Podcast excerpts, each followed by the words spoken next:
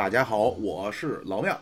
我是小苏，八卦，哎，十二月七号，那北京市发布小客车数量调控新政，明年一月一号开始实施。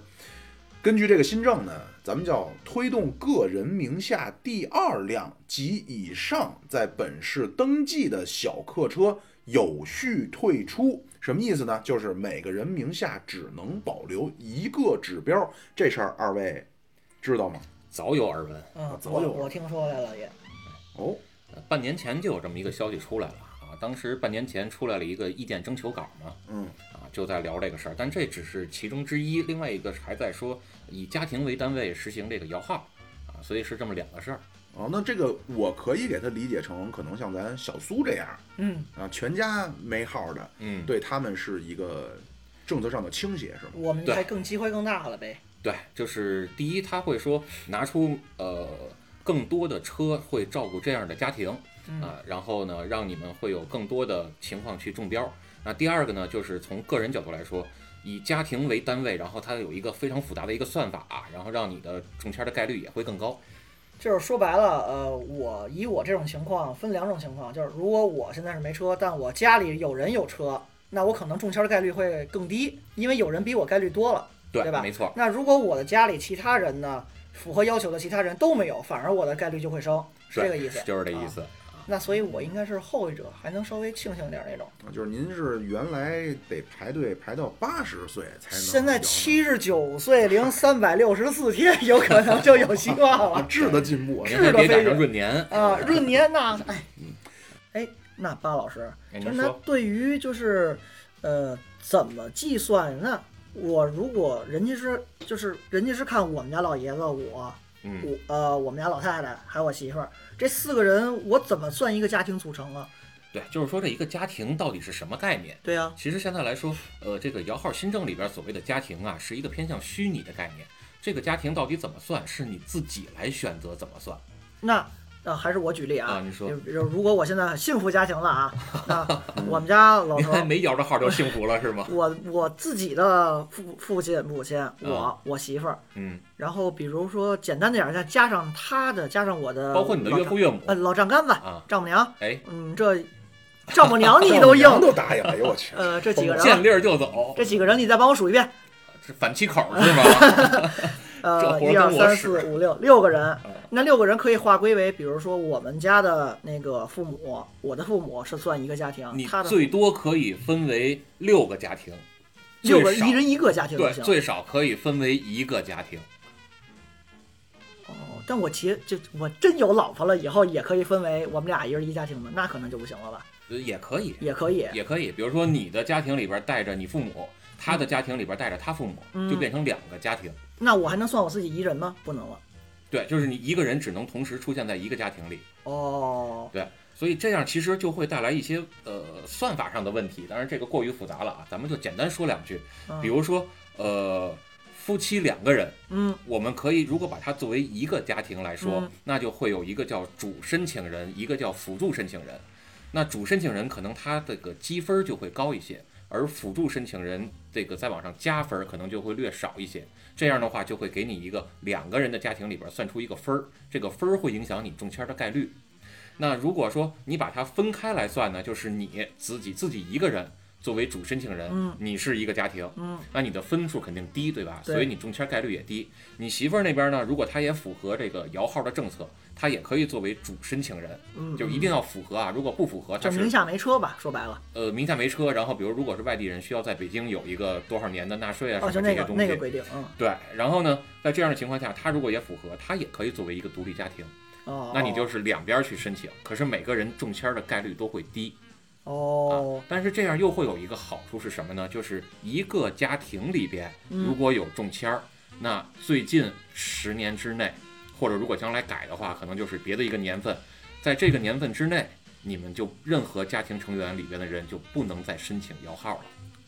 我总结啊，就嗯比如还是这六口人啊，哎，这六口人如果六个人全是符合条件，就名下没车、北京户口什么或者外地户户籍上税多少年，嗯，六个人都没车，然后我作为主，五个人给我辅作为副，那我们这个家庭的概念，在这个家庭的概念形成以后，我们的概率会特别大。我看最多好像一百二十六、一百二十，八甚至还可以算上你的将来有子女，啊。这都可以算上。但这六口人以我为主，我们一百二十六倍以后中了，其他人再摇就得十年以后。对，就都不能参加的摇号了。哦，但具体这个算啊，咱到时候放一图表或怎么样到时候把公。式扔上去。因为你现在说我也记不住。我对我就是这个意思。咱们如果有的话，弄个 Excel 表，类似那种，或者你看看，因为这个家庭我怎么切割这个，对对对对我对原理这东西，说实话，我也不想知道，我就想知道我怎么切割最赚。我有一个公式，就是这个哦公式你可以算出来。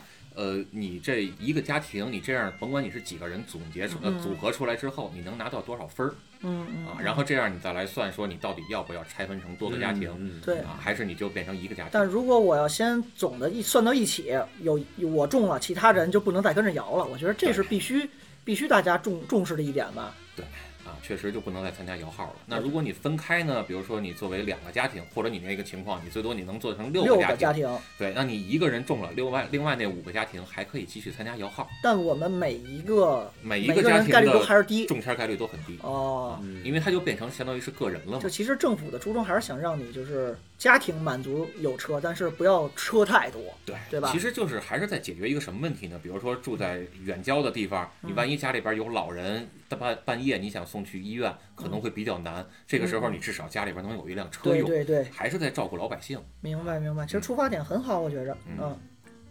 哎，那咱比如说另外一种情况啊，巴老师哎，您说，啊，那比如说我们现在是很幸福一家庭，我我爸我妈我，我们家老爷子呢名下现在有四个车牌子哎，四个指标。够称的。这当然是做梦啊，做梦中。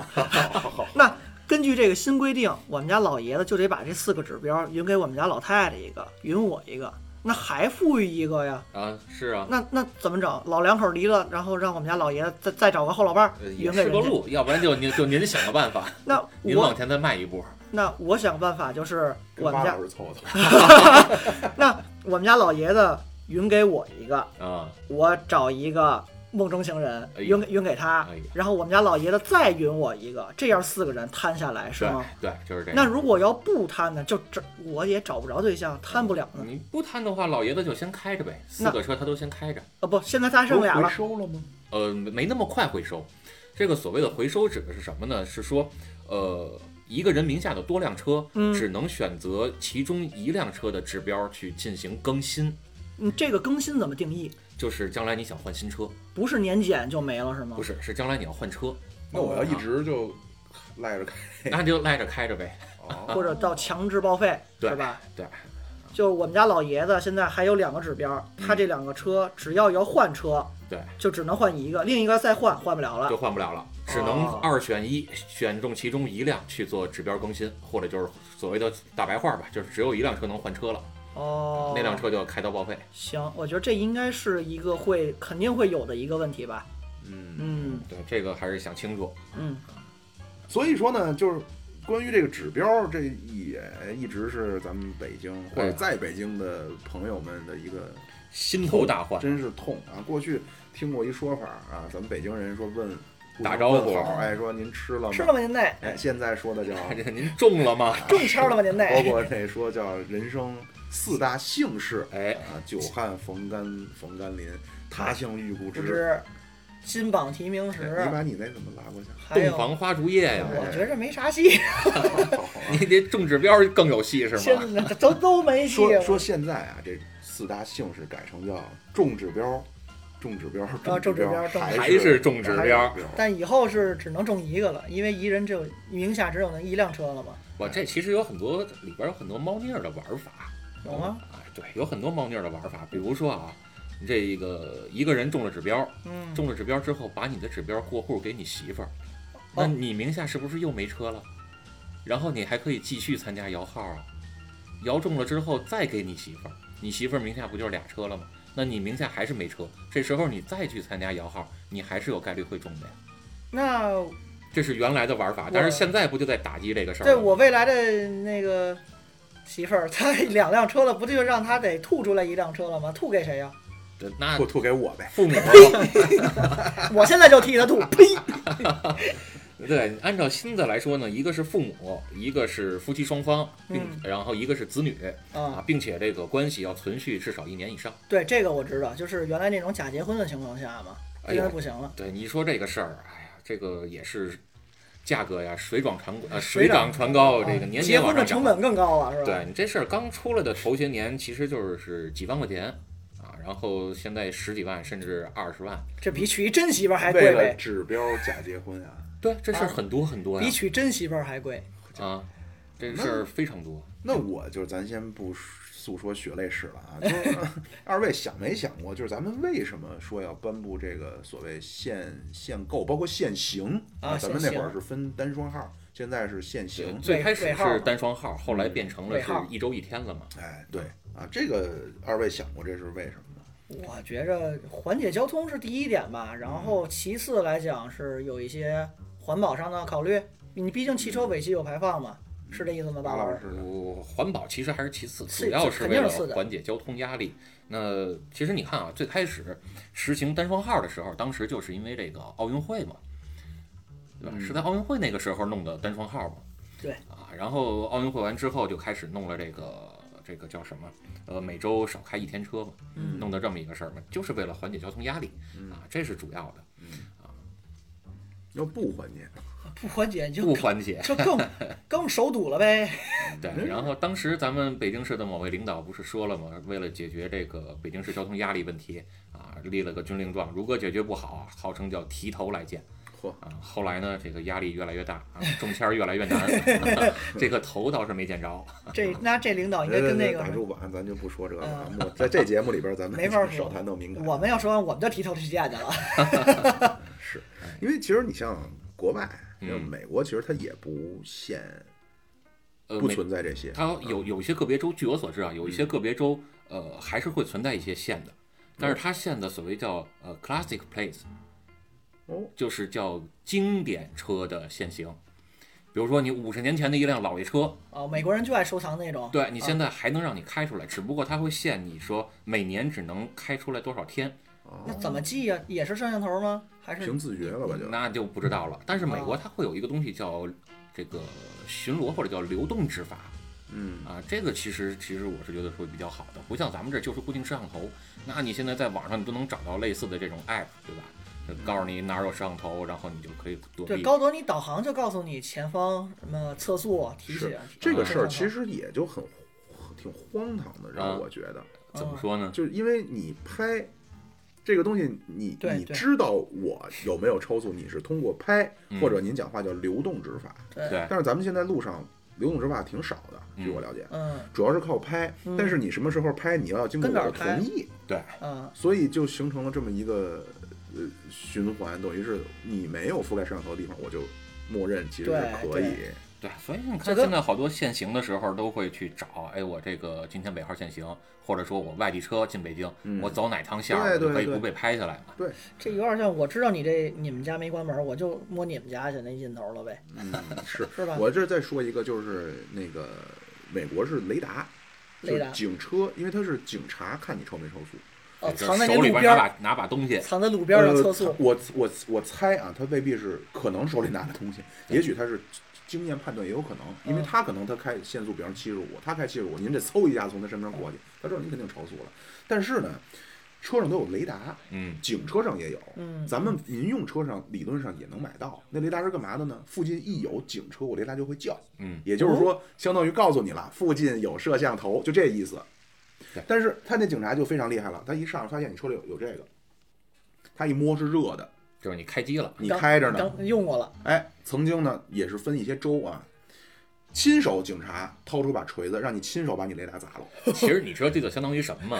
小时候咱们这个我就想说，呃，每家每周二看电视每周二下了学，因为下课早嘛，到家里边先看会儿电视。这一到晚上五六点，家长快回来了，啊赶紧就先把电扇开开。闪闪但是对，然后说湿纸巾擦擦，都这么干过呀！我去，是，所以就是说回来啊，我想说的就是这个道路的公路治理嗯，或者叫政策制定嗯，其实也挺很多问，很多时候挺复杂，因为我也知道大家可能对，尤其是咱首都北京某些特殊的路段儿，嗯，那心里边也是恨得牙根痒痒，或者说它确实存在着不科学的地方，比如说咱们非常著名的这个西直门桥，啊，对，中国结，啊是。号号称那什么恐怖分子打到北京，在桥上转了俩月没下来那种，对，您给咱们外府的朋友们说说这西直门桥多可怕？呃太可怕了。这。西直门桥就是呃网上所谓盛传的一个叫创收点儿，创收，对吧？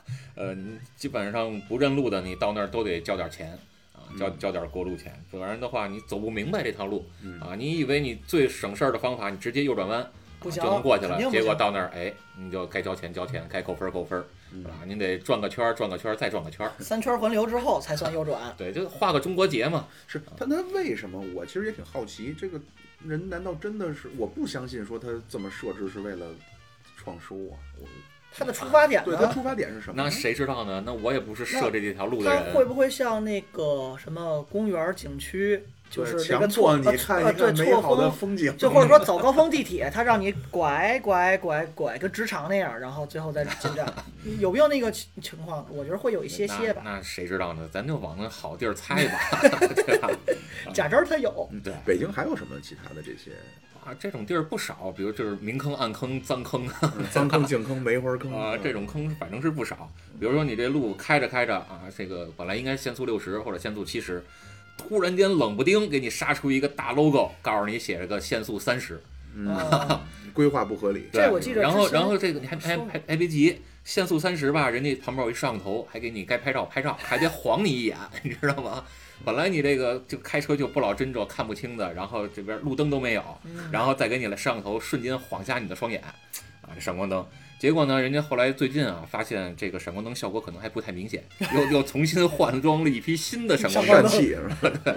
圆形 的新的闪光灯，照得更清楚。我是听说原来有一些路段儿，呃，前半段儿您这儿走着呢，告诉你那个最呃最高不能超速六十，您啊慢慢悠悠踩到五十多。前面突然告诉你那个限速最低八十，你根本反应不过来，间提速啊，瞬间车速，或者一脚油门一脚刹车，对，或者反过来那种，这种真的是很不人性化，而且它标注，我反正觉着看不着。或者给你写一个，先来一个限速三十，然后马上给你来一个解除限速三十。哦，是这种东西，咱咱咱咱确实是啊，咱们这个道路的规划、城市规划，嗯早年间确实是没有太多的经验。对我觉着你像他也是说，一方面没有说预料到能够这么快的发展出这么么多车，对私家车的饱和量这么的高。嗯，你像咱在市区里，我指的是五环里，您觉着咱都觉着开车哪儿哪儿都堵，然后就所谓的那种道路规划的那叫他们专业的说法，有点像说毛细血管儿，对，就我可能只能走长安街，只能走两广，我要不必须西三环，我中间穿小区没戏没戏，没可能。对，所以这就是所谓的叫呃道路内循环、嗯啊。当时这个概念可能没有更多的被提醒对啊，现在可能会更多的关注到了。对，包括我去，就比如说去望京找朋友吃饭，或者哦你去你再远点儿，亦庄那边儿，就后后开发的后开发的这些地儿嗯，你觉着不管是道路的规划，然后它的宽度，然后它那个转向的那个定个路口，但是你要说望京啊我还我还真是特别不爱去这地儿，我我也不分东南西北，这我一受不了去望，京就迷路，就真转向。就跟天津似的。是因为对我天津朋友来望京特别亲切，我这可能得跟咱外府的朋友们说一下啊，就是北京呢，百分之九十九点九九九的路全是正南正北、正东正西，就是它棋盘格局这叫。对。但是望京那个地儿呢，它是因为它是在北京的东北角斜么擦的那么一片，地，它的主路是一所以条斜路，对它那个望京的所有路全是歪的，广顺南大街，我进去也是晕的。对对对，啊。就这。然后刚才你说那，其实啊，为什么咱很多地儿没太规划好？咱学苏联，咱也不是说苏联人家自己也那么弄，老就一条咱好，主干道，不是人自己当初也没搞明白，因为这个社会主义国家这民民营经济比较差，他没想到，都是没想到，对，都是一条主干道弄特别好就完了。啊，咱们当时就长安街，长安街，为什么？为什么刚才你们也说了，后规划的路就存在像毛细血管就很发达，意识到了呀，哎，就就就就相对好很多啊。然后咱还是面向全国的朋友们啊，嗯除了北京嗯，啊，咱们其他像其他一线城市，像上海广州啊，对，广州啊是这些指标的事儿吧？就类似啊指标啊，嗯包括他们那边的这个就车牌子以及这些交通的情况，你们有什么有什么了解？我反正听说，就是或包括我接触的上海朋友，那就感觉人家都是都是富富贵人家，就为什么就跟苏富比什么国际知名拍卖行参加了好几回啊我嗯拍。照一个车牌儿沪 A，啊，嗯沪 A 对啊，，主要是沪 A。然后一问您这车牌多少钱？多少多少多少钱一排？我说您说您能买多少钱的车呀？您这么些钱弄一但是其实我？倒觉得那种方式比较好。插一嘴啊，嗯小苏人家也了不得，人家说你开一沪 A，你狂什么？哥们儿我护翼，我不怕流血，我防侧漏的，我是。行吧。日用的还夜用的好，都行。巴老师说，巴老师我是觉得，其实上海那种方式也未尝不可。为什么呢？是说，你看啊，现在咱们国内这种获得汽车指标，就是限购城市啊，嗯一般来说就有三种方式，一个就是北京这种纯摇号，看看天命。命运面前人人平等。您您您您就攒运气吧，不不，攒寿命，攒寿命。对对，还真是攒您能活到二百，肯定这概率太大了，都。对，这个不都说了吗？这个叫有生之年系列有有，生之年系 列能不能中了签儿啊？这有生之年啊，那但是上海不一样，上海它是用这种拍卖的方式，嗯，就基本上是说你只要钱到位就能弄着。那它有限高吗？一个车牌子最多能炒多贵呢？呃，现在来看的话，反正我上海那边的朋友跟我说啊，呃现在弄一个车牌大概是十几二十万。哦，但是但是我就想啊，你像咱们这种，我已经摇号摇了十年了，我真的是我我比宁愿，您少一年，对不起，对我真的是宁愿花个二十万我弄一个，弄一五万的车，就是你甭管几万的车，因为现在从北京这种角度来说，这个号啊，这个指标啊，已经变成传家宝了。这纯真真的是比那大镯子都强。对吧？您说我，我就算我想努力，咱不都现在都讲究个人奋斗吗？嗯你甭管是我找工作呀，还是我是创业呀，对吧？嗯，我努力至少我得有一个努力的方向吧，是对吗？您说我摇号，我我怎么努力呢？我这开上车的中国梦就得多睡几十年呗。对我连努力的这个方向我都没有啊，嗯就纯是靠着这个这个运气，这怎么弄哎呢？，那我再多问一句，您了解上海的车牌子拍卖，那它对于比如说什么八八八六六六这种号，是不是还得有加成啊？这个还是一个也是一指标，我然后我再选号这我还真不知道啊啊啊，但是我能知道就是上海那边其实中签率挺高的，我我查一下数据，大概一九年好像是能到百分之十几，他是中签儿在拍，真的很高了。不是就是你得得到了拍中了。哦，不是，那拍中这个按说应该是全中，因为我是得价高的人就一个呀，就你放出多少号，一定会落到一个人手里，对吧？对啊，对啊，对啊。但是他人家就能拿得到，基本上就是，比如说你一百个人，他就能有那么六七个人就能拿着指标，嗯。放出一百个号来。哦，那你像跟北京比，北京这个已经是每回就是原来是一个月一次嘛，现在是两个月一次。哎，明年开始就是仨月，就六个月。一年三回，一年就两回，哦就是汽油车是两回，汽油车然后五月份那一回呢是电动新能源，对。电动呃新能源是排队，对吧？它不是平均性。对，新能源是排队，然后像对现在也等于是排队，等于就是我们现在这种原来一年十二回，现在一年六回，明年开始就一年的只能摇号凭脸只能两回了，但是你的可能性大呀，因为很小啊，很小啊，因为有人提升的比我还大呀，他的倍数。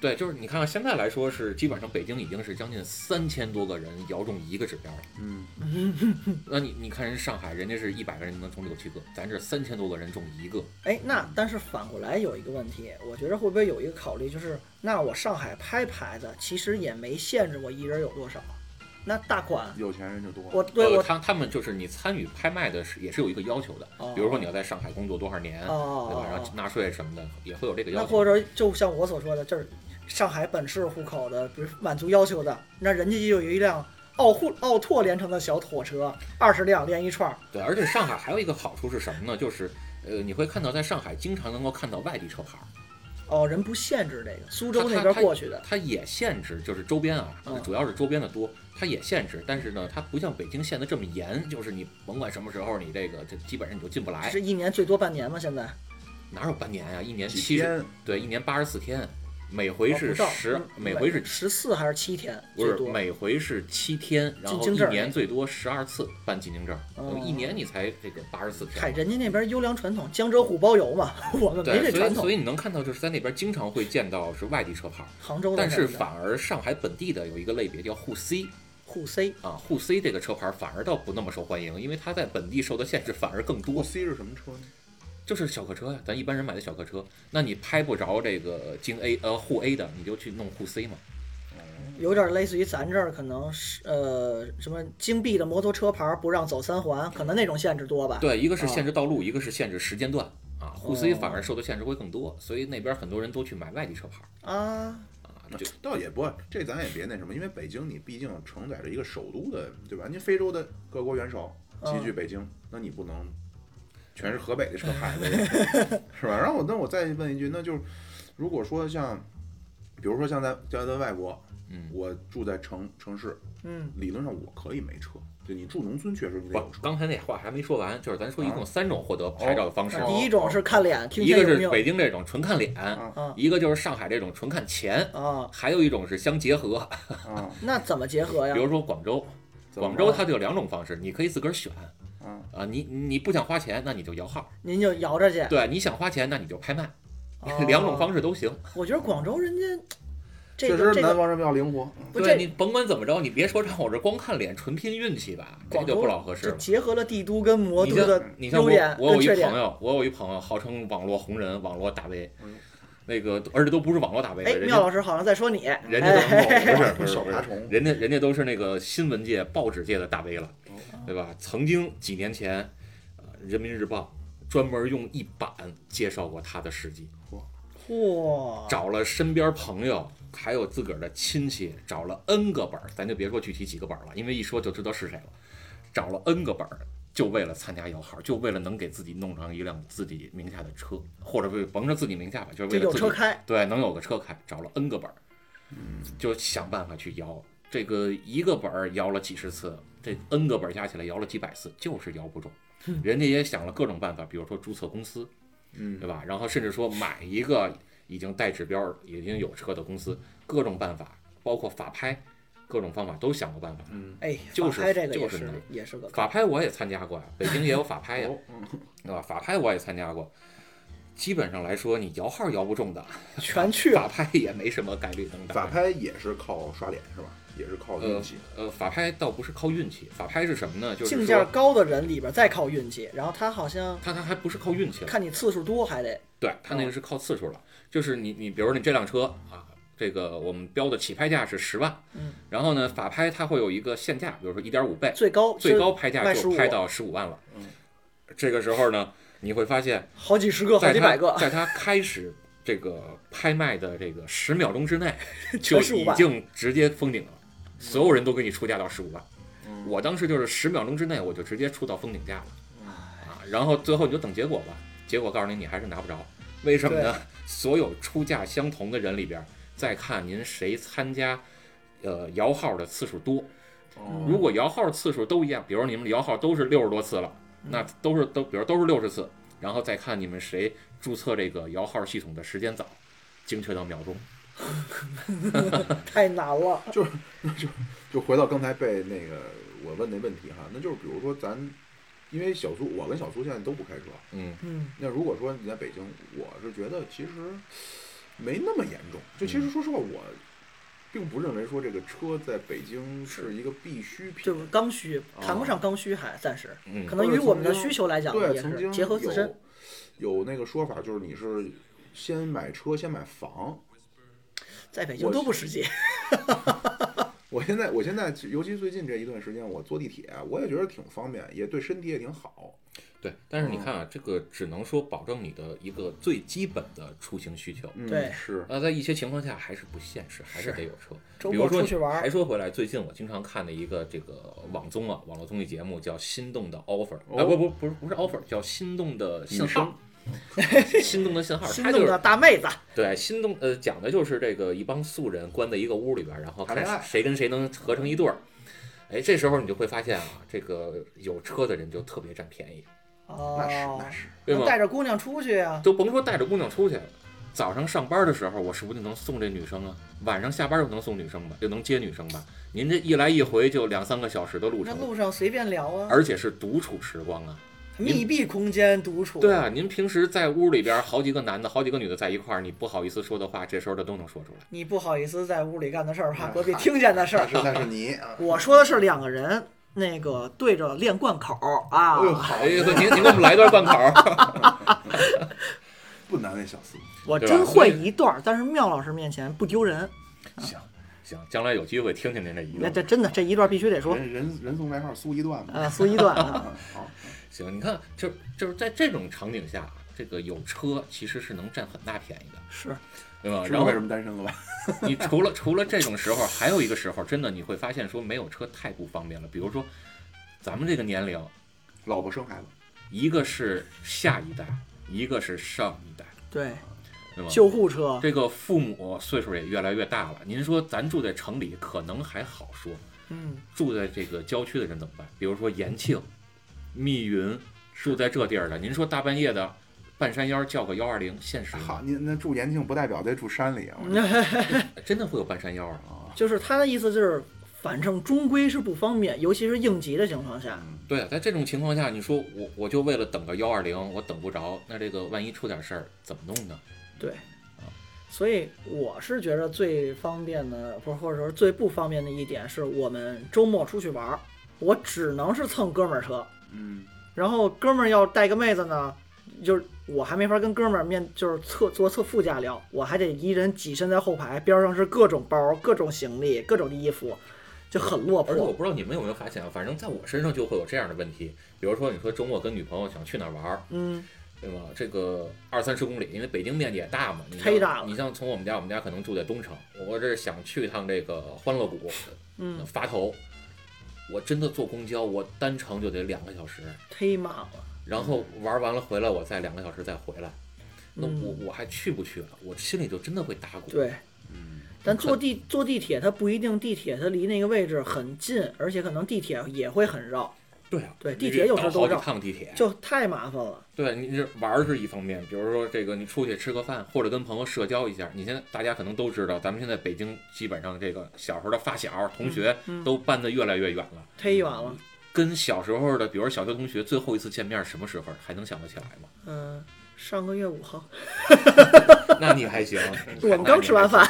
对，那这满打满算也一个月了。嗯，对吗？可是你说很多人在这种时候的话，就几乎很少再跟小时候的亲朋好友去见面了，对吧？因为社交成本越来越高，都花在时间上了。也加上人家都老婆孩子，这第二个孩子，这第二、第三个、四个老婆，人家都他妈有孩子，您这还摇哈。嗨，是啊，那咱就是，嗯，怎么说呢？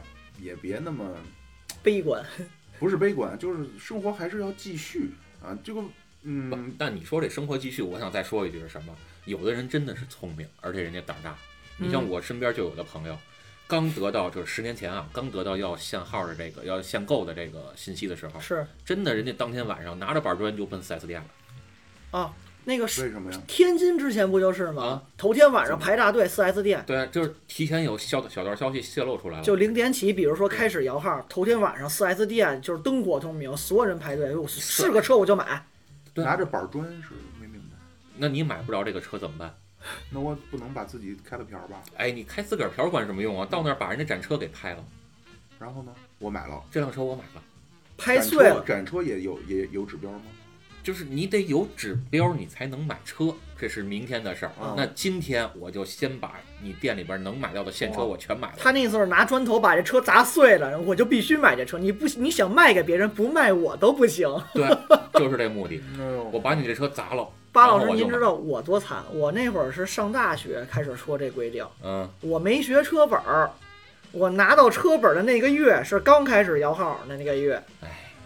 所以就真是错一步啊，这就这就得多少年嗯，生命就搭底。也不也也是不是就没车的，我相信也都也都有各种各样的办法。但是呢，既然咱们巴老师在这儿，啊，巴老师能不能提供点什么别的？不能叫歪门邪道啊！除了咱们说死等这个运气啊，死等叫什么天命所归嗯，啊，我这个祖祖坟冒青烟之外，有什巴老师给提供点养有什么？生妙方比如。说刚才您刚，比如刚才您提到了一个叫法拍，这刚才我就没打断啊。怎么怎么能通过这个法拍能得到指标呢？要能得到的话，法拍不是我不就得到了吗？这个概率很低，就是法拍车是法院收缴法没的一些车，它通过拍卖的这种公开途径，你现在去呃淘宝都可以搜到，比如说法拍车不不是法要挂去淘宝，去这个这个能搜到啊，对，咱们这边有一个专门的一个网站，就是具体哪个网站咱就不说了。好，啊，你就能找到。去这个网站之后，然后去登记。嗯登记完了之后呢，然后填完你的那个能参加摇号的那些信息啊，嗯都参加都都填完，去银行交钱给人家汇款，就是保证金，一个手续费啊，这个这个也没多少钱，几十块钱的事儿啊。然后呢，这个你就可以去参加这个拍了，他会提前把我们这回参加法拍法法法拍的一些车型，包括一些具体信息啊、照片儿都给你陈列出来。嗯你看你想拍哪个车，嗯然后你就选中，好，我就拍这辆车了辉腾啊，我看着这了，嗯啊。然后呢，我你就这个到时候你就准备往里边儿就这个这个点，你要出多少钱啊？你点完了，一点五倍，对吧？对，直接拉满，啊拉满之后，然后你就等着吧。然后那那比如说我是车我也拍下来了，嗯最终这个车带牌子给都给指标哦所以这样等于车带哦牌子，牌子就是所谓的指标了。那我明白了，那我明白所以都会怎么着呢？就是谁谁也不是奔着这辆车去的，嗯拍回来之后，这辆车就想办法就出手了，对然后拿这指标去买自个儿想买的车。哦，都是这个样子。还有别的吗？呃，现在就是北京能够通过合法的手段去得到个人小客车指标的几个方法吧，一个就是摇号，啊对，啊这咱们也没一个没没没没法作弊啊，这个，对，一个就是这个法拍，对吧？嗯，司法拍卖，还有呢就是继承，继承认爹都不行了，对，必须血缘。哎，认认我是不行，认什么？这认我行，哎，这江湖认我行是吧？是，呃，一个就是继承，继承啊对，这是一个，还有呢就是夫妻变更，夫妻，但现在得一年以上了。哦，呃，还还有一个月吧，哦，夫妻也叫继承啊，夫妻变更，变更夫妻叫夫妻变更，哦，啊，对，然后从明年开始就得夫妻关系续存一年以上才可以了。就是到今年二零二零年十二月三十一号二十三点五十九之前，您如果有一位妙夫人，她有一辆车，她直接可以转给你，但呃，明年之后，二零二一年一月一号起。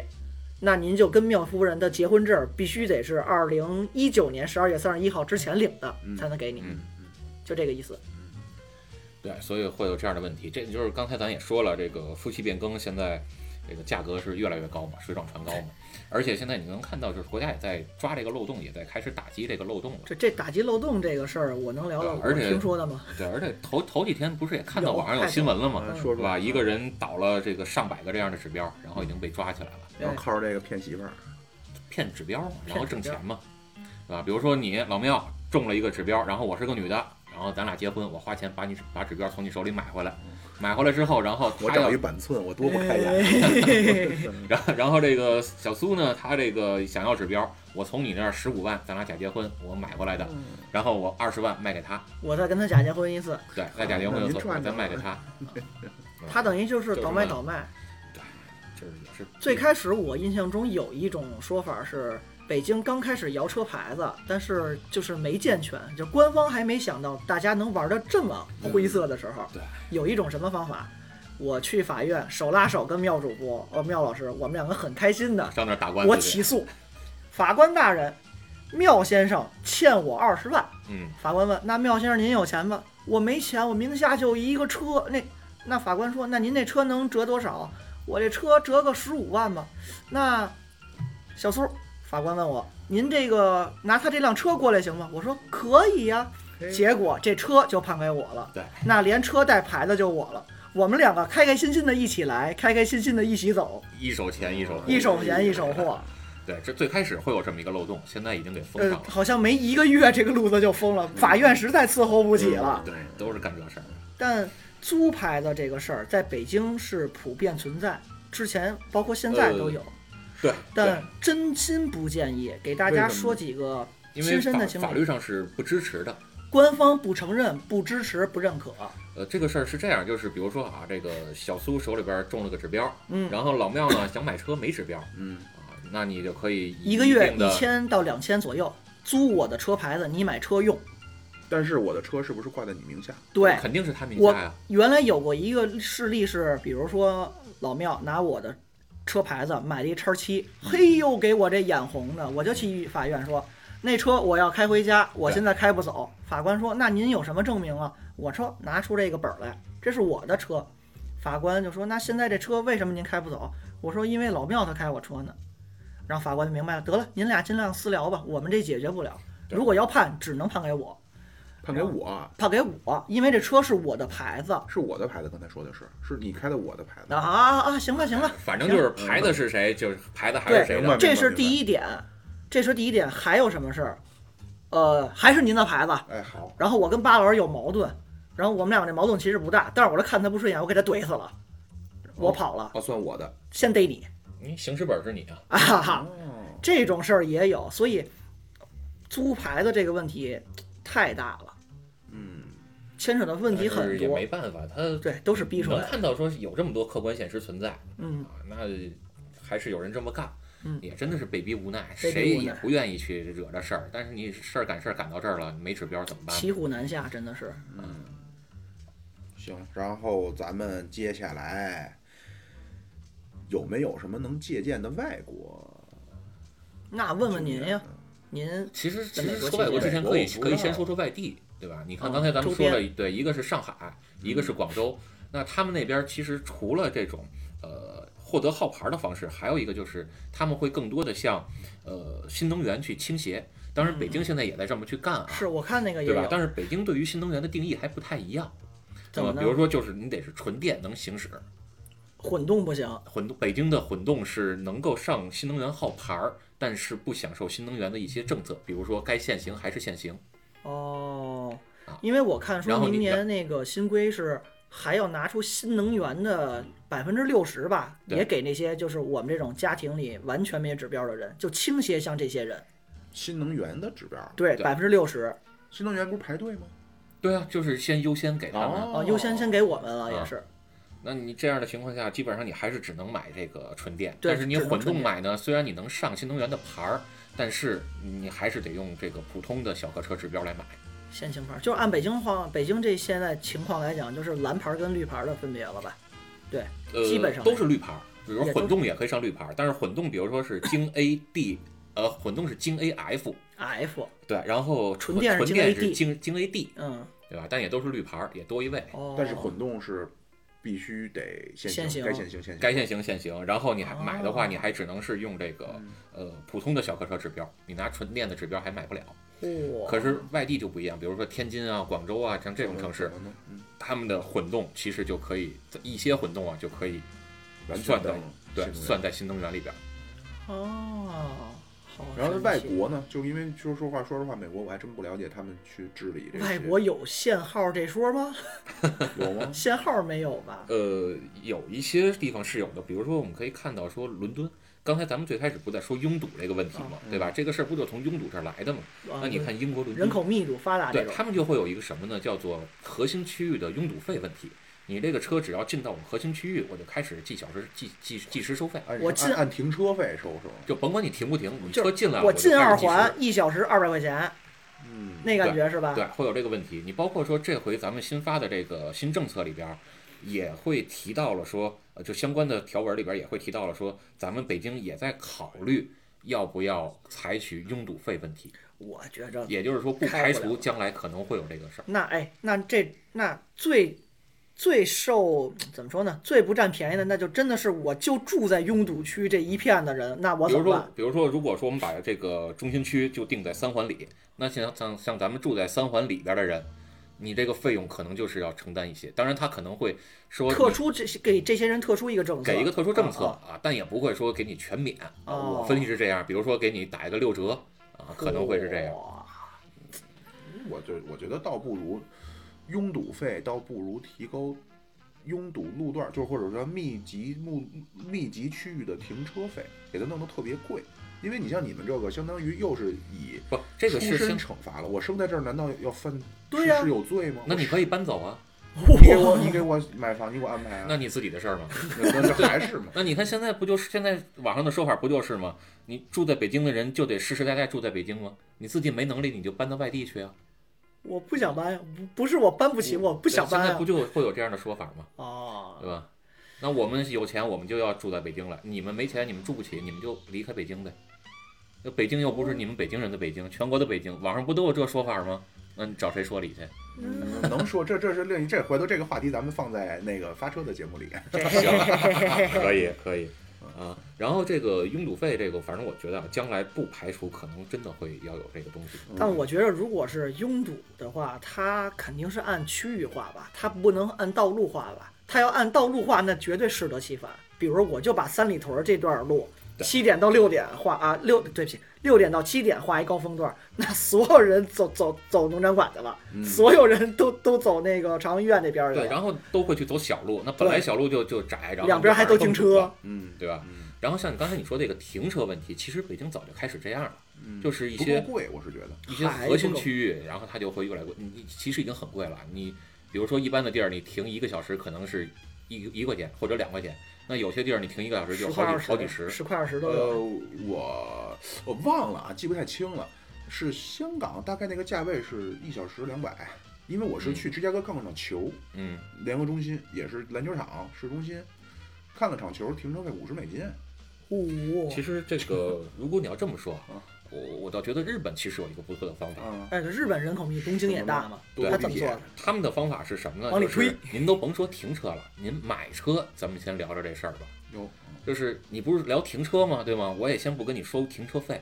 您买了一个车，您停哪儿？您是不是得有一个自己的停车位啊？对，对吧？那 OK，好，你想买一个车，你先给我提供你的停车位证明。哦，哦，有按车位买车，香港也这么玩。对你没有停车位证明，您就先别买车。车你买得起，停车位你买不起。对，因为你至少您得是一户建吧，对吧？就是自个儿住个小别野那种感觉，您才能自个儿有个车位吧，啊，然后你才能有这么一个买车的资格。但是呢，人家还有另外一条路，曲线救国的另一条路，就是你不是买普通的这个小轿车需要这个吗？我们专门有一种车，您买是不需要这个停车位证明的，那种车？叫 K car，K car 什么叫 K C A R 叫呃叫 K C A R，对，就是叫轻型小客车。哦。类似于咱这电动。它的车很小 对，它车很小，老年代步助力车，并且这个车呢，这个动力也很小，哦。但是它空间并不小。比如说像咱这边的老款的奥拓，大概就是他那种级别的。其实我刚才就想说奥拓来着。啊，对，但是咱们这边你可以看到更多的就是所谓的老年代步车。那老年代步车跟它不太一样的地方是什么呢？第一，老年代步车咱这边是不合法的；第二它的安全性也没有保证，完全没有。对吗？而人家那边是正经，这是传统车企人家研发的碰撞标准啊，然后安全带、安全气囊啊什么全有的，嗯，所以它还能保证人的安全程度。咱这儿老年代步车给我感觉就是仨轱辘或者四个轱辘的三轮儿四轮儿车，就是那种感觉。电动嗯电动自行车接车，送孩子，电动自行车，你开起来也不守规矩，对吧？你也没有有没有车本儿，该怎么开，什么逆行、抢闯红灯，什么都有。这玩意儿还不如电动车呢。电动车还好歹还好规范，老年代步车这个我觉着是现在算三不管地带吧，都有可能。反正也是官不举民不究，呃，民不举官不究，啊，这怎么弄？所以我倒觉得，你像就是各种各样其他国家，就是这种汽车发达国家的一些经验吧，咱们也都可以考虑借鉴一下。是，反正美国它不光它这不是光一个交通的治理的问题，比如说它发现你这个城市太那什么，哎，我往下摊大饼，我城市越扩越大，嗯，能够起到一定的舒缓，但即便是这样也堵。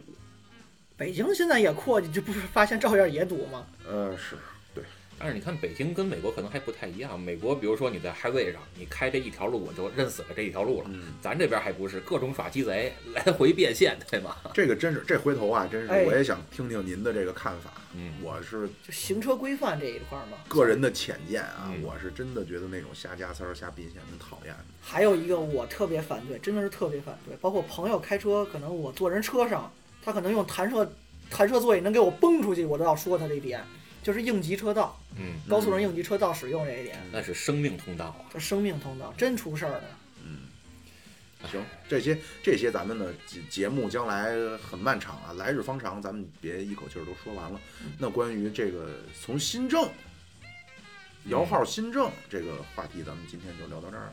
我觉着话题新政那个可不可以插一句？如果有哪个小姐姐名下的指标过多，我还是单身，趁着十二月三十一之前，就你就就就就就这个行吧。